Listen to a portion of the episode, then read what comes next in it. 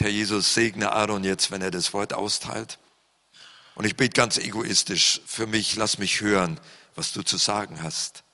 Ich bete für die Gemeinde, lass uns hören, was du zu sagen hast, auf dass wir weise leben und dich ehren. Amen. Guten Morgen. Äh, ich freue mich, wieder hier vorne zu stehen und predigen zu dürfen.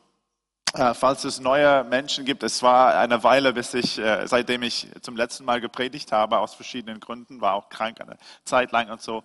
Für die, äh, die vielleicht neu sind oder online oder was auch immer, ich möchte mich ganz kurz vorstellen. Mein Name ist Aaron, Aaron Levin, und ich habe den Privileg, die Arbeit von Juden für Jesus in Deutschland zu leiten.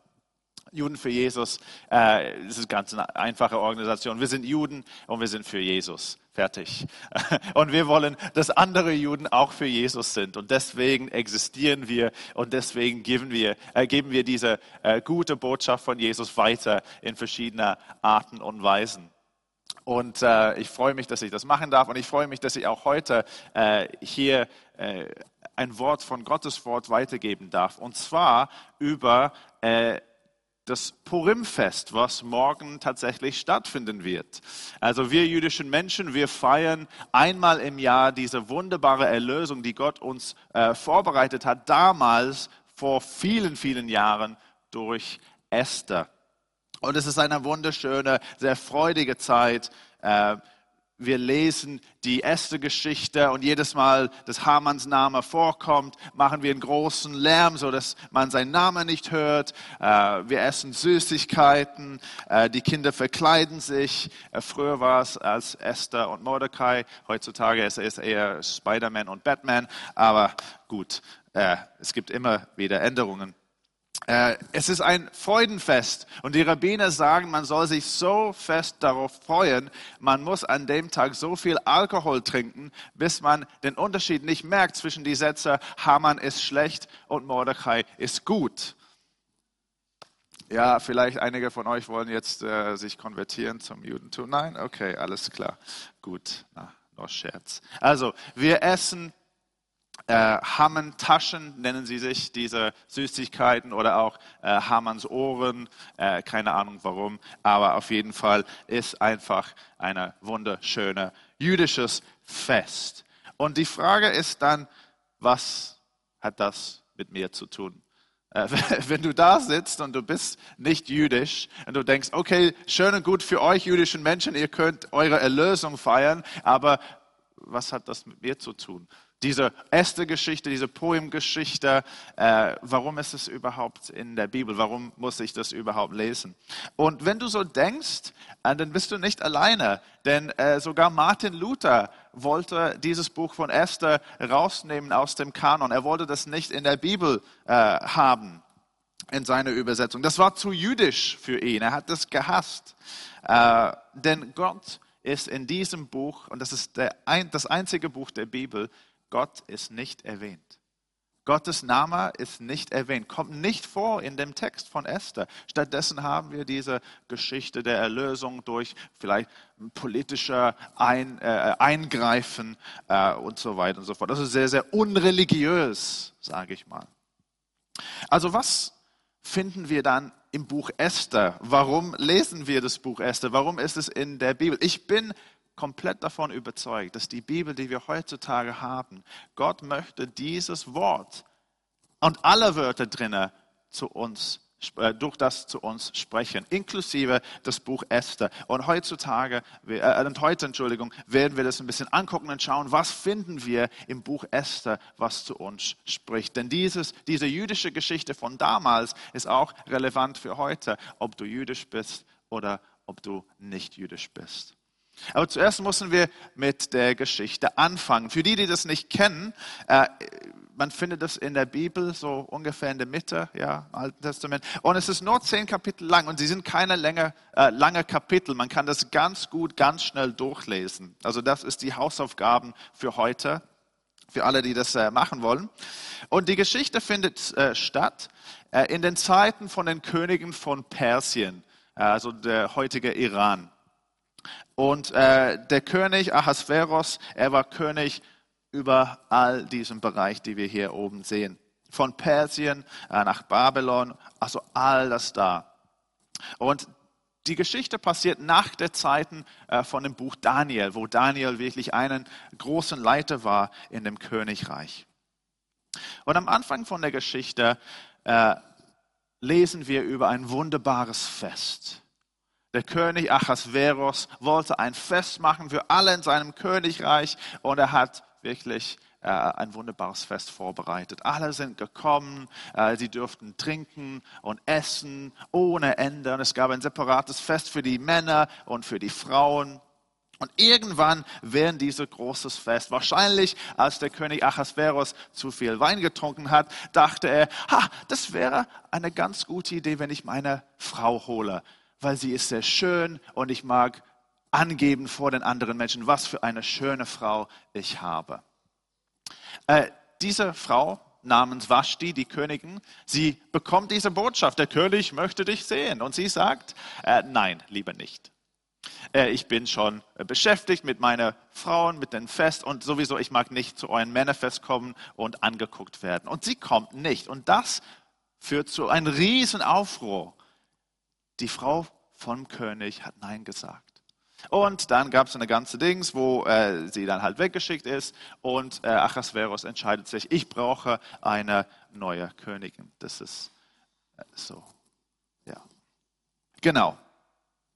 Und sie suchen überall, ja, sorry, ich bin zu schnell gewesen. Sie suchen überall in dem Königreich, in dem großen Königreich, was ich euch am Anfang gezeigt habe, und haben laute Frauen genommen und der König durfte aussuchen eine neue Königin. Und er sucht aus diesen ganzen Frauen raus eine Frau namens Esther und sie wird zu Königin. Äh, und sie, dem, sie gefällt dem König sehr. Äh, und wie gesagt, sie wird Königin, aber sie verrät äh, nicht, woher sie kommt. Denn ihr Adoptivvater Mordechai hat ihr gesagt, du sollst nicht sagen, dass du jüdischer Herkunft bist. Soweit, so gut. Aber ungefähr zu dieser Zeit wird ein wichtiger Leiter namens Haman äh, angestellt. Und Mordechai der Adoptivvater von Esther, mag sich nicht verbeugen vor Haman, wenn er das fördert und fordert und sagt, alle Leute sollen vor mir niederbeugen. Und Mordechai steht da und sagt, nein, ich mache das nicht. Und für Haman ist es nicht genug, Mordechai einfach umzubringen in seine Macht. Ja, er hätte das einfach machen können. Nein, er entscheidet sich für was viel Größeres. Und zwar, er denkt, ich mag das ganze jüdische Volk ausrotten. Und dann macht einen Plan, einen Mordplan. Und damals war es Sitte, wenn du so etwas machst, du musst die, den Göttern fragen, wann ist die beste Zeit, das zu machen? An, an welchem Tag, an welcher Uhr, äh, an welcher Stunde, wann soll man das machen? Und dann hat er äh, äh, ähm, Losen, äh, Lose gewurf, gewürfelt äh, und hat einen Mordplan mit diesen Losen gemacht. Und deswegen nennen wir das heutzutage Purim denn das ist das Wort für lose, also lose würfen. Und der König ist einverstanden, äh, ja, du kannst machen mit dem jüdischen Volk, was du willst. Und Haman freut sich sehr. Aber Gott sei Dank haben wir eine jüdische Königin, Esther. Und Mordecai schickt eine Nachricht an Esther, du, du, wir brauchen deine Hilfe. Du musst eingreifen, du bist dort im Palast, du kannst was machen. Aber Esther hat Angst. Denn es war damals Sitte, man durfte nicht einfach zum König gehen, auch wenn man Königin war. Man musste äh, äh, von dem König äh, gerufen werden. Und es war schon ein ganzer Monat und der König hat nicht mehr an sie gedacht. Äh, sie schickt eine Nachricht an Mordecai. Betet für mich, fastet alle jüdischen Menschen dort in der Hauptstadt, beten und fastet für drei Tage und dann gehe ich zum König. Und dann geht sie tatsächlich zum König. Der König akzeptiert sie und alles ist gut. Und sie bittet den König, dass er äh, mit Haman zusammenkommen sollen zu einem Fest. Ja, wir haben so ein Thema hier mit den Festen, zu viel Festen. Und, ähm, und er sagt zu. Aber Haman mittlerweile, er hat Ärger. Er, er, er, hat so viel Zorn gegen Mordecai. Er baut in seinem Garten einen Galgen für Mordecai und möchte äh, Mordecai darauf hängen. Und er geht zum König ganz früh am Morgen, um den König zu bitten, für das Erlaubnis Mordecai zu töten. Aber das Problem war, er hat nicht gewusst, dass der Nacht davor der König konnte nicht schlafen. Und äh, damals, weil es kein YouTube oder Spotify oder Netflix oder Amazon Prime oder sowas gab, hat er seine eigene äh, Version von einem Audiobuch bekommen. Und das war, seine Diener haben einfach die Taten von ihm und von seinem Königreich vorgelesen, bis er einschlafen konnte. Und er konnte nicht einschlafen. Und er hat äh, in seinem Audiobuch sozusagen gehört, dass ein Mann namens Mordechai hat eines Tages äh, ihn gerettet von einem Mordkomplott gegen ihn. Und er hat, ach, ja, das kommt mir bekannt vor. Aber was habe ich dann für diesen Mordecai gemacht? Und die Diener haben gesagt, ah ja, da ist nichts geschrieben, da steht nichts geschrieben. Oh, dann muss ich etwas machen. Und in dem Moment kommt Haman rein und der, und der König sagt zu Haman, Haman, was soll ich machen für jemanden, den ich gerne ehren möchte? Und Haman denkt natürlich egoistisch, ha, der König denkt an mich. Ich kann jetzt alles aussuchen, was ich möchte. ja, das Problem war, der König hat nicht an ihn gedacht, sondern an seine Erzrivale äh, äh Mordechai. Und er musste dann Haman äh, Mordechai durch die Stadt leiten auf dem äh, Königspferd und äh, laut schreien, ah, das ist Mordecai, ein Freund vom König, der König ehrt ihn. Also mega, mega peinlich für Haman. Und das war der Anfang von seinem Untergang. Denn er ist danach äh, zu einem Fest von äh, Esther und Haman, äh, äh von Esther und König gegangen und äh, Esther hat alles offenbart, was dem König, äh, was Haman geplant hat und letztendlich wird Haman auf den Galgen gehängt, wo, wo, wo eigentlich für Mordecai bestimmt sind. Und wir als Volk, wir wurden errettet, denn Haman war weg. Aber der Königserlass ist noch gültig. Und der Erlass war, alle Feinde von den jüdischen Menschen dürfen den jüdischen Menschen umbringen an einem bestimmten Tag. Und Esther und Mordecai sind wieder zum König gegangen und haben gesagt, König, könnt, könntest du einen neuen Erlass schreiben, dass wir uns äh, äh, verteidigen dürfen? Und der König hat gesagt, ja, das macht ihr. Und an dem Tag, wo wir eigentlich ausgerottet hätten werden sollen, hat Gott uns errettet und unseren Feinden äh, ausgerottet. Also deswegen ist es ein, so eine wunderschöne Geschichte, auch heutzutage für das jüdische Volk, wenn wir äh, an, an, Purim und an die erste äh, Geschichte denken. Also das ist die Geschichte. Und was können wir hier lernen? Also für mich, ich habe zwei Teile hier äh, ausgedacht oder aussortiert. Auf die einen Seite haben wir Gottes Souveränität und auf die andere Seite haben wir menschliche Verantwortung. Also wir fangen an mit Gottes Seite, mit Gottes Souveränität. Äh, das Buch Esther ist das einzige Buch in der Bibel, ich habe schon, euch schon gesagt, wo der Name Gottes nicht vorkommt. Und wir wissen nicht warum. Könnte aus verschiedenen Gründen sein. Vielleicht, äh, weil sie Angst hatten vor den persischen Königen, weil damals war der König Gott. Also wenn man sagt, Gott hat das gemacht und nicht der König hat das gemacht, hätte vielleicht problematisch sein können. Oder vielleicht aus Respekt vor dem König oder vor dem Volk oder keine Ahnung.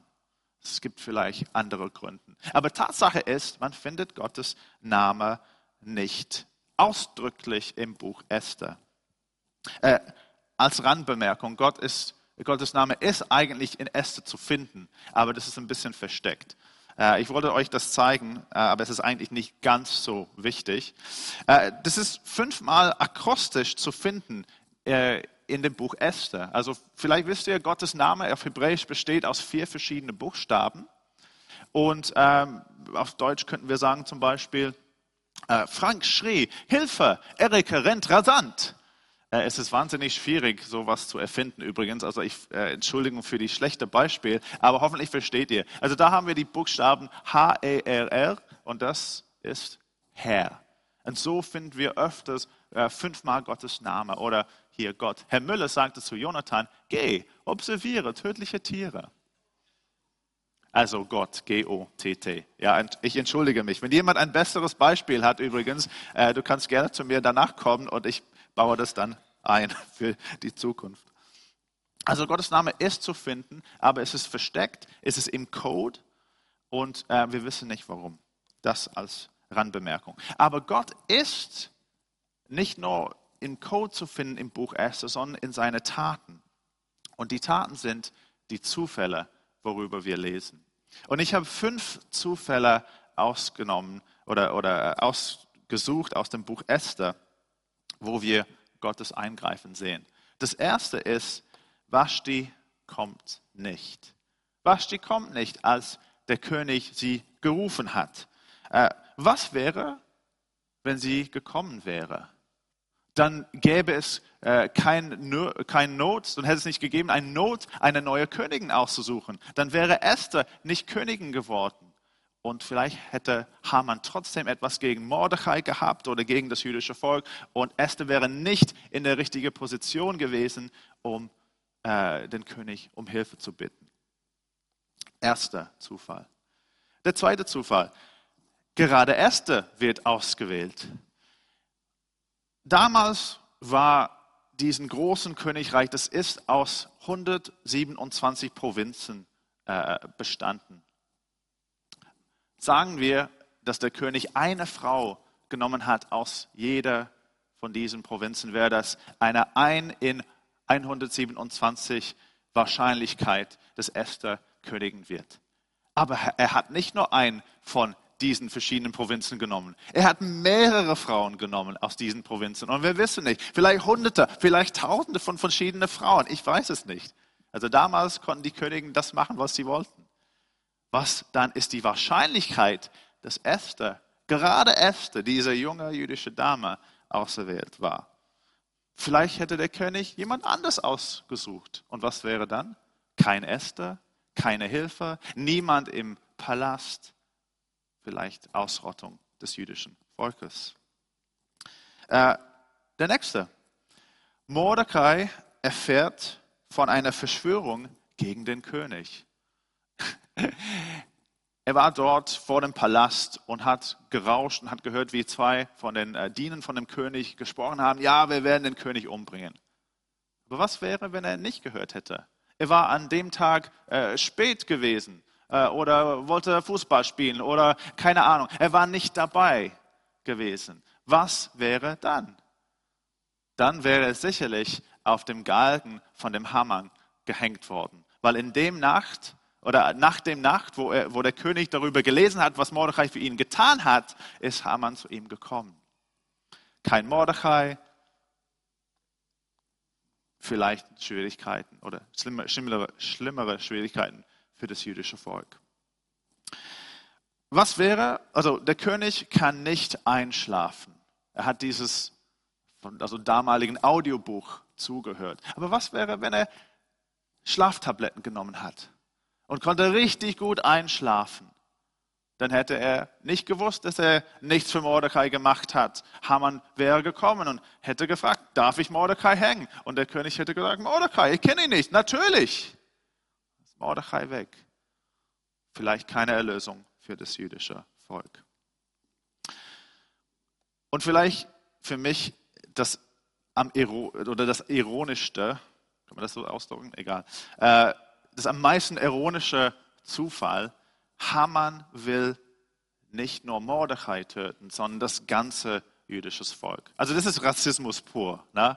Also jemand macht etwas gegen dir und stattdessen, dass du Rache ausübst über diese einzige Person, du sagst, ich bringe das ganze Volk um.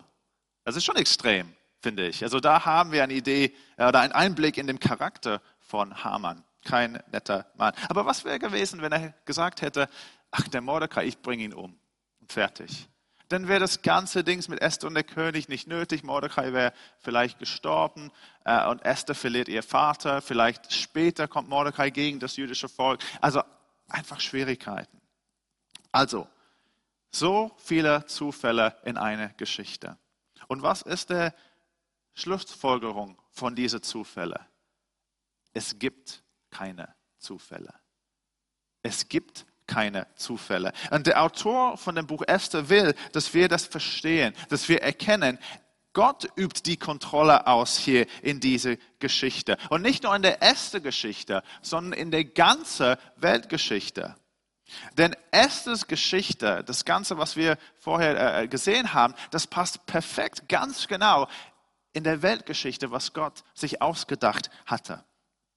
Wir stellen die erste Geschichte ein paar Sekunden auf der Seite am Rand und wir gehen zurück zum Anfang, zum Garten.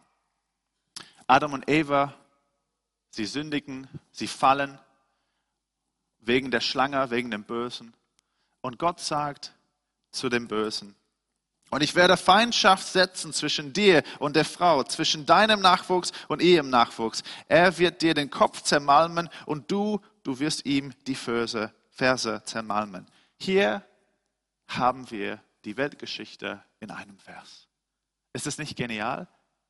Also Gott verspricht hier, es gibt einen Kampf, einen Kampf zwischen Bosheit, die Schlange, und zwischen einem Nachwuchs von der Frau. Und letztendlich wird dieser Nachwuchs Bosheit komplett ausrotten. Aber nicht ohne Preis, denn die Schlange wird ihm in die Ferse beißen. Und wenn wir diese Geschichte weiterverfolgen in der Bibel, wenn wir im ersten Buch Mose durchlesen und dann zweiten Buch Mose, dritte, vierte, fünfte und so weiter und so fort, wir lesen eigentlich nur über diese Geschichte äh, von, wer ist ganz genau dieser Nachwuchs? Wer kommt, um die Menschheit zu erretten? Und wir kriegen dann hier und da immer wieder Hinweise auf diese Erretter. Er wird äh, aus Abraham, Isaac und Jakob kommen, aus dem Stamm Juda kommen, aus der Familie von David und so weiter und so fort. Und wir lernen, dass Gott bewahrt diese Individuen.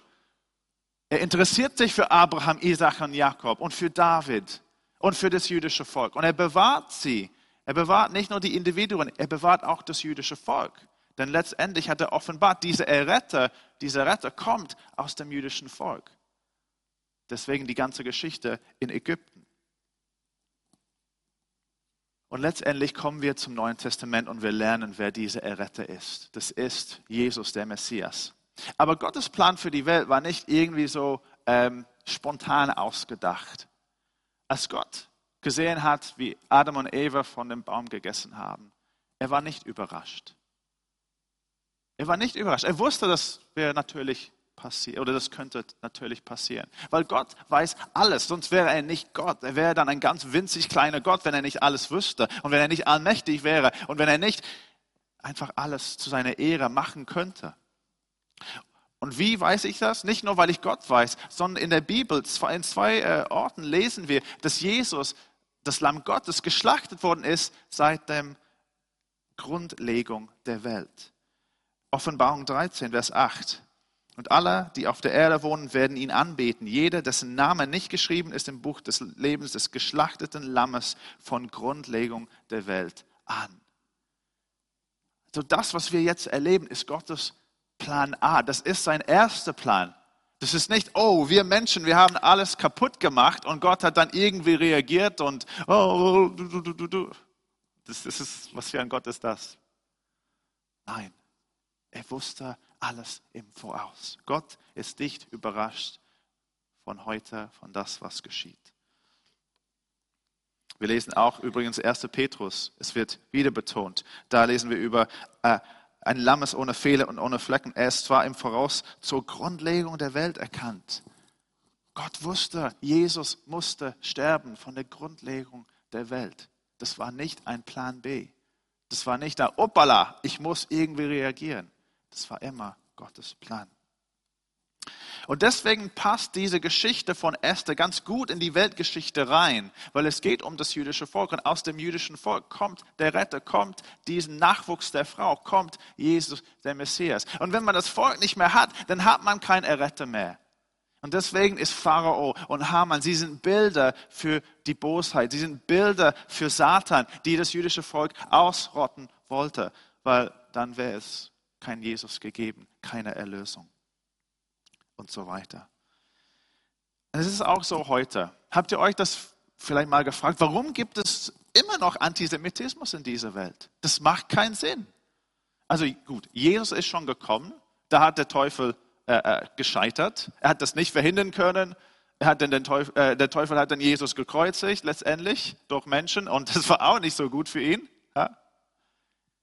Und das, seine einzige Hoffnung jetzt mit diesem Antisemitismus, die immer noch besteht, ist das jüdische Volk auszurotten, weil dann kann Jesus nicht zurückkommen und seine Prophezie erfüllen.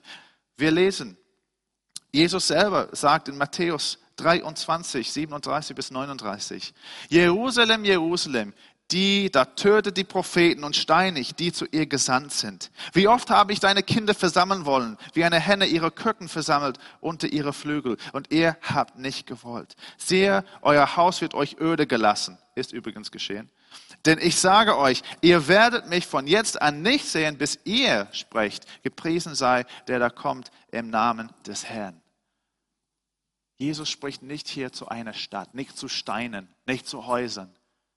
Er spricht zu Menschen. Jesus wird nicht zurückgekommen. Es wird nicht zurückkommen, bis er willkommen geheißen ist von das jüdische Volk. Und wenn es kein jüdisches Volk gibt, kann, er, kann diese Prophetie nicht erfüllt werden. Pharao war ein Bild von der Bosheit. Haman war ein Bild von der Bosheit. Hier in Deutschland, die Nazi-Partei, das gleiche Bild. Und ich finde es ganz interessant, dass Hitler eine Faszination hatte mit diesem Purimfest. Und er hat gesagt, wenn die Juden uns äh, äh, äh, schlagen, dann können sie ein neues Purim feiern. Und das, gewisse Art und Weise, feiern wir auch. Also das ist die göttliche Seite, diese Gottessouveränität. Kommen wir jetzt auf die menschliche Verantwortung. Denn es ist vielleicht eine natürliche Frage, wenn Gott alles in Kontrolle hat und die Kontrolle ausübt über alles, warum haben Menschen Verantwortung? Haben sie Verantwortung überhaupt? Haben wir eine freie Wille? Wir nehmen äh, aus dem Buch Esther zwei Fallstudien. Das erste ist Esther selber. Und die Schlüsselversen für mich finden wir in Esther Kapitel 4, 13 bis 14. Äh, und da lesen wir, und Mordechai ließ der Esther antworten, Bilde dir nicht ein, du könntest dich mit deinem Leben im Haus des Königs allein von allen Juden in Sicherheit bringen, denn wenn du zu diesem Zeitpunkt wirklich schweigst, so wird Befreiung und Rettung für die Juden von einem anderen Ort her erstehen. Du aber und das Haus deines Vaters, ihr werdet umkommen. Und wer erkennt, ob du nicht gerade für einen Zeitpunkt wie diesen zu Königswürde gelangt bist? Ich liebe diese Versen. Ich liebe diese Versen, weil Mordecai einfach so klar sieht. Er sagt, Errettung ist garantiert in dem Moment, wo alles offen war. Errettung ist garantiert, sagt er. Das ist die Seite von Gottes Souveränität. Er ist davon überzeugt, Gott wird Errettung schenken. Es ist garantiert. Gottes Souveränität. Aber menschliche, menschliche äh, äh, Verantwortung. Aber wenn du schweigst, du wirst sterben. Errettung kann von einem anderen Ort kommen. Mordecai ist es egal, woher das kommt. Es wird kommen. Aber Esther ist in dem Moment gefragt. Und wie soll sie reagieren? Und ich glaube, Mordecai hat tatsächlich Gottes Plan für die Welt verstanden und gewusst, Gott wird unser Volk äh, äh ans Leben erhalten. Er muss das tun. Wegen seinen Versprechen, wegen seiner Treue. Aber er hatte Angst, dass Esther umkommt in dem Ganzen. Seine Adoptivtochter. Also Esther hat Verantwortung. Ihre Entscheidung ist offen. Wie wird sie reagieren? Wenn sie, wenn sie das wagt, wenn sie sich traut, wenn sie zum König geht und ihr Leben eigentlich riskiert, kann sie umkommen, aber sie wird auch ein Helden sein. Aber wenn sie aus Angst schweigt und nichts tut, ist kein Problem. Gott wird Errettung bringen, aber für, sich, für sie selber ist es eine schlechte Entscheidung. Die zweite Fallstudie ist Mordechai. Äh, Mordechai erzählt dem König von dieser Verschwörung, was er gehört hat. Aber was wäre, wenn er gesagt hat oder gedacht hat, ach, das hat nichts mit mir zu tun. Mir ist es egal, ob dem König umkommt. Das ist ja, wir sind ja in einem fremden Land. Das ist ein fremder König. Der ist sowieso böse. Alle Könige waren damals ein bisschen böse. Äh, das hat nichts mit mir zu tun. Ich sage dem König nichts davon. Das hat er nicht gemacht. Er war treu, hat das Richtige gemacht und sein Verhalten hat ihn letztendlich gerettet. Er war Gott gegenüber treu und Gott war ihm dann gegenüber treu. Gott nützt Mordechai, aber es hätte nicht sein müssen. Gott hätte jemand anders nützen können. Und jetzt kommen wir zu uns. Na und, habe ich geschrieben. Schöne Geschichte, jüdische Geschichte, Erlösung, Weltgeschichte, na, na, na, na. Okay, aber was ist mit mir? Ich sitze hier im März 2023. Wiederum, ich möchte diese zwei Seiten kurz anschauen. Gottes Souveränität und unsere menschliche Verantwortung. Was lernen wir aus dem Buch Esther über Gottes Souveränität? Gott übt die Kontrolle über die ganze Weltgeschichte aus. Nichts passiert, was er nicht zulässt, was er nicht erlaubt. Übrigens auch in deinem Leben, auch in unserem Leben, auch ein Krieg in der Ukraine, auch eine Pandemie, auch höhere äh, äh, Energiekosten und so weiter und so fort. Das alles ist keine Überraschung für Gott, sonst wäre er kein Gott. Was für ein Gott wäre das? Zu klein, nicht der Gott der Bibel auf jeden Fall. Gott übt die Kontrolle über alles aus. Und nur weil es in einem Moment ganz schwarz für uns aussieht, heißt nicht, dass er irgendwie äh, was Falsches gemacht hat oder die Kontrolle nicht mehr hat oder nicht allmächtig ist. Erinnert ihr euch an die Geschichte von Hiob? Der arme Kerl hatte alles, hat alles verloren, hat nichts davon gewusst, dass es einfach ja, etwas in den kosmischen Ebenen passiert ist. Am Ende kriegt er auch keine Antwort, keine richtige Antwort von Gott, außer vertrau mir. Das ist auch das Wort an Gott zu uns. Wir lernen auch, dass all Gottes Verheißungen an uns Gläubigen, die er in seinem Wort gibt, sie werden erfüllt werden. Er ist allmächtig und er kann sie erfüllen und vollbringen. Und bis jetzt hat er das gemacht. Ich finde es witzig, dass Gott äh, immer und immer wieder zu uns sagt in der Bibel, schaut nach hinten an dem, was ich gemacht habe. Denn das gibt Mut für das, was noch zu kommen ist. Es kommen natürlich guten Zeiten und schwierigen Zeiten in unserem Leben, aber Gott war immer treu und das heißt, er wird auch immer treu werden. Er ändert sich nicht. Er ist dasselbe gestern, heute und in aller Ewigkeit. Und auch wenn alles andere sich ändert, er ändert sich nicht. Er ist allmächtig. Aber er ist auch gut. Und vielleicht musst du das heute hören. Wir können Gott vertrauen, auch in schwierigen Situationen. Ich finde Esthers Reaktion genial und auch Mordechai. Sie, sind, sie waren in einer schwierigen Situation und nirgends liest du in dem Buch Esther, dass sie sich beschwert haben. Gott, wo bist du? Du hast uns verlassen. Kannst du nichts tun? Wer bist du? Stattdessen, was sagt Esther? Betet und fastet für mich für drei Tage. Sie glaubt an Gott. Mordechai glaubt an Gott. Errettung ist garantiert. Es wird kommen. Aber trotzdem waren sie in einem schwierigen Moment, in schwieriger Situation. Und vielleicht bist du gerade in einer schwierigen Situation, wo alles schlimm ist und alles schwarz aussieht und du hast keine Ahnung, wie du rauskommen wirst. Und ich möchte dich ermutigen, geh in dem Moment zu Gott. Faste, bete, ist egal was, geh zu ihm. Weil wenn du weg von ihm gehst, dann hast du gar keine Hoffnung. Aber wenn du zu ihm gehst, dann bringt er dich durch diese schwierige Zeit mit hindurch. Er ist mit dir in dieser Zeit. Und er ist der Meister des Zufalls. Vielleicht sollen wir einen äh, neuen Wort erfinden. Äh, ich weiß nicht, also ich habe gedacht an vielleicht Gottfall, aber vielleicht hat das eine andere Bedeutung. Ich weiß es nicht. Auf Englisch sagen wir äh, Coincidence, das ist Zufall, Coincidence. Und äh, einige haben das umbenannt auf God Incidents. Äh, Coincidence, God Incidents. Vielleicht können wir das neu erfinden. Er, er in seiner Souveränität, er ist der Meister. Und er hat uns seine Güte schon bewiesen, schon gezeigt durch Jesus. Also wenn du denkst in dem Moment, und ich übrigens, ganz ehrlich, ab und zu denke ich in schwierigen Situationen, Gott, du liebst mich nicht. Warum? Warum? Ich, ich diene dich. Ich liebe dich. Warum kannst du mein Leben nicht einfach glatt machen und einfach machen? Warum kommt dieses Problem und jenes Problem? Warum liebst du mich nicht? Und wisst ihr, was er macht in dem Moment? Er weist auf das hin. Er weist auf das hin. Ich habe dich geliebt. Ich habe es dich schon gezeigt. Und das, die Kreuz, das gilt für alle Ewigkeit. Also Gottes Souveränität, unsere Verantwortung. Gott ist souverän, aber er hat uns eine freie Wille gegeben. Und ich, äh, Ich freue mich, dass ich entscheiden darf. Ich darf zu Gutem entscheiden und auch zu Schlechtem und so dürft ihr. Äh, es ist interessant zu merken, in dem Buch Esther lesen wir äh, Esther und Mordecai, sie treffen immer gute Entscheidungen. Haman trifft immer schlechte Entscheidungen. Der König, mal so, mal so. Wir haben eine freie Wille. Wir dürfen entscheiden. Und diese Paradox müssen wir einfach entspannen halten. Gott ist souverän, übt die Kontrolle aus, aber wir, wir haben eine freie Wille. Wir dürfen zu Gutem und Schlechten entscheiden.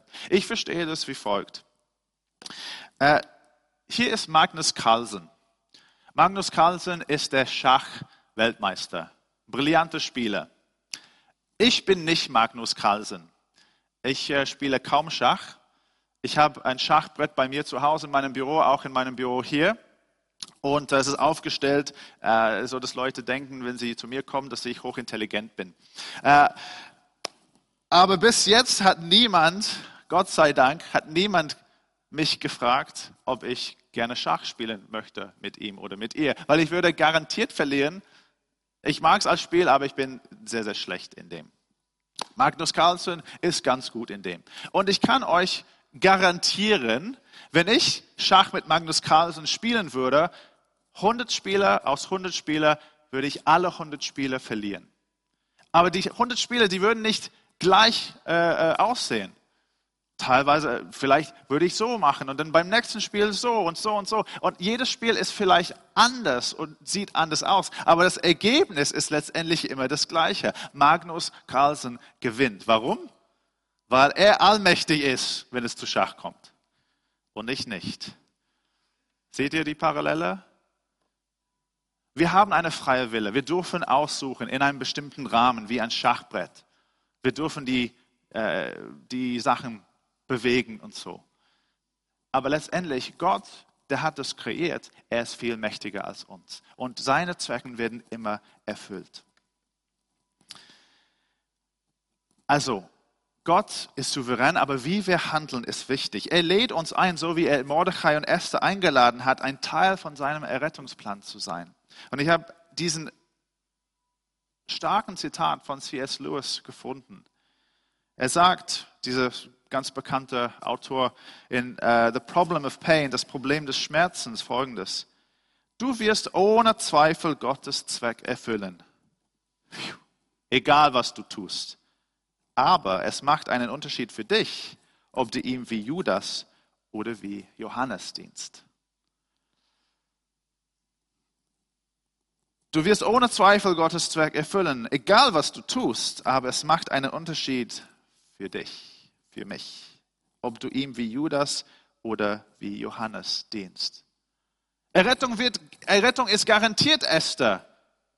Vielleicht von einem anderen Ort, aber vielleicht auch von dir. Und wer weiß, vielleicht bist du gerade für diesen Zeitpunkt zum Palast gekommen. Am Ende jetzt möchte ich ganz präzise sein. Also wir haben schon angeschaut, was hat das zu, zu, zu tun mit uns im Allgemeinen, aber jetzt ganz persönlich für, für dich. Und du sollst dich angesprochen fühlen, wie ich genau in dem Moment zu mir auch äh, spreche. Was ist deine Berufung? Für Esther war es, für einen Zeitpunkt wie dieser im Palast zu stehen und für ihr Volk einzugreifen. Und das hat was gekostet. Wir haben allgemein alle eine Berufung, Gott und Menschen zu lieben. Gott mit allem unseren Sein zu lieben und Menschen, unsere Nachbarn sowie uns selbst zu lieben. Jesus weiterzugeben, die Botschaft von ihm zu, weiter zu erzählen. Aber ganz spezifisch, was ist deine Berufung?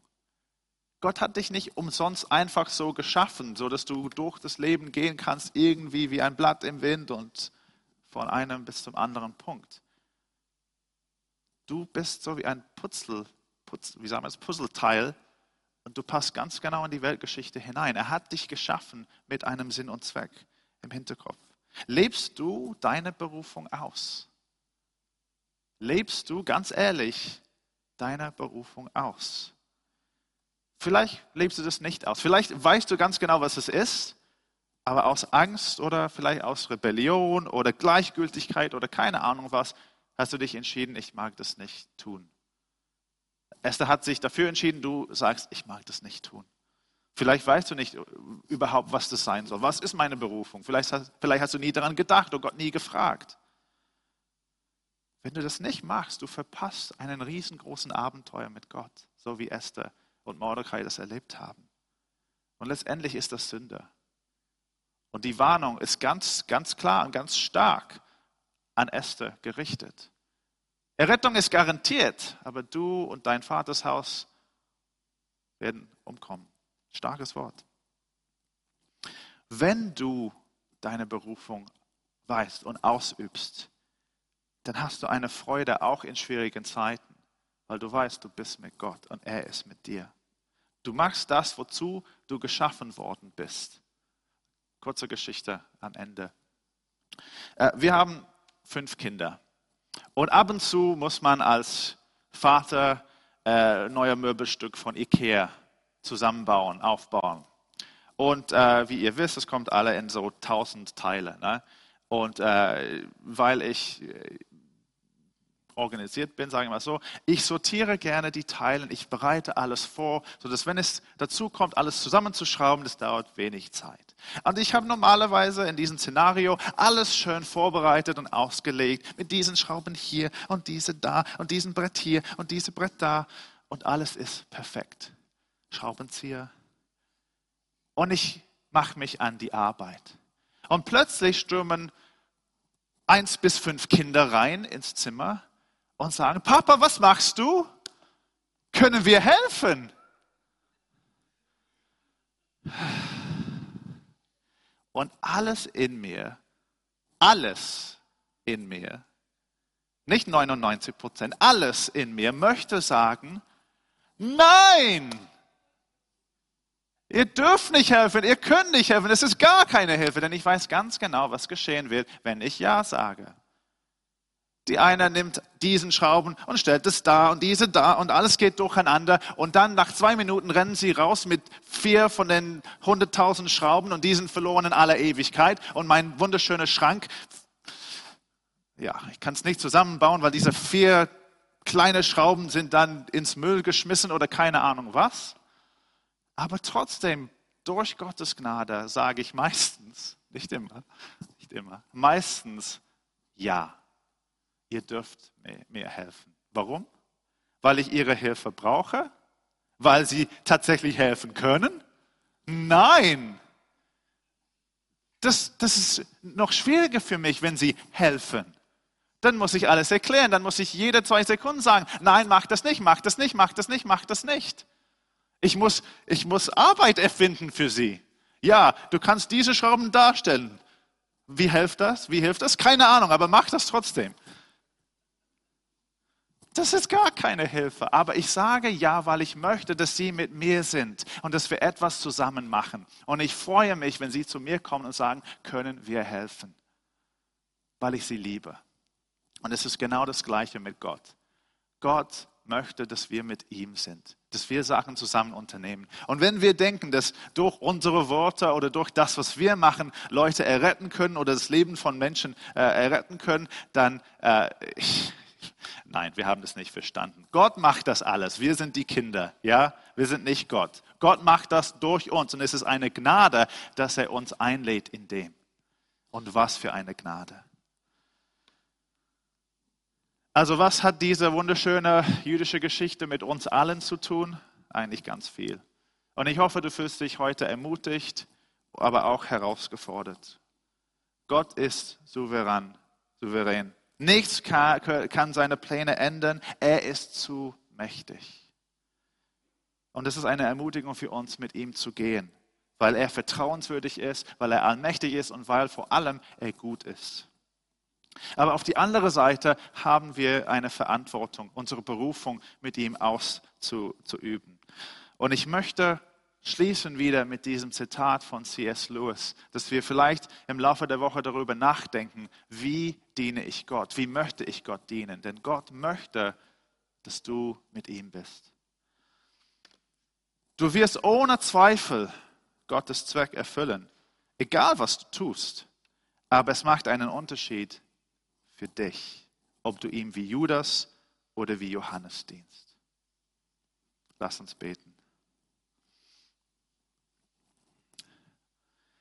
Vater im Himmel, danke, dass du einläd, uns einlädst, in diesem wunderbaren Abenteuer mit dir zu gehen.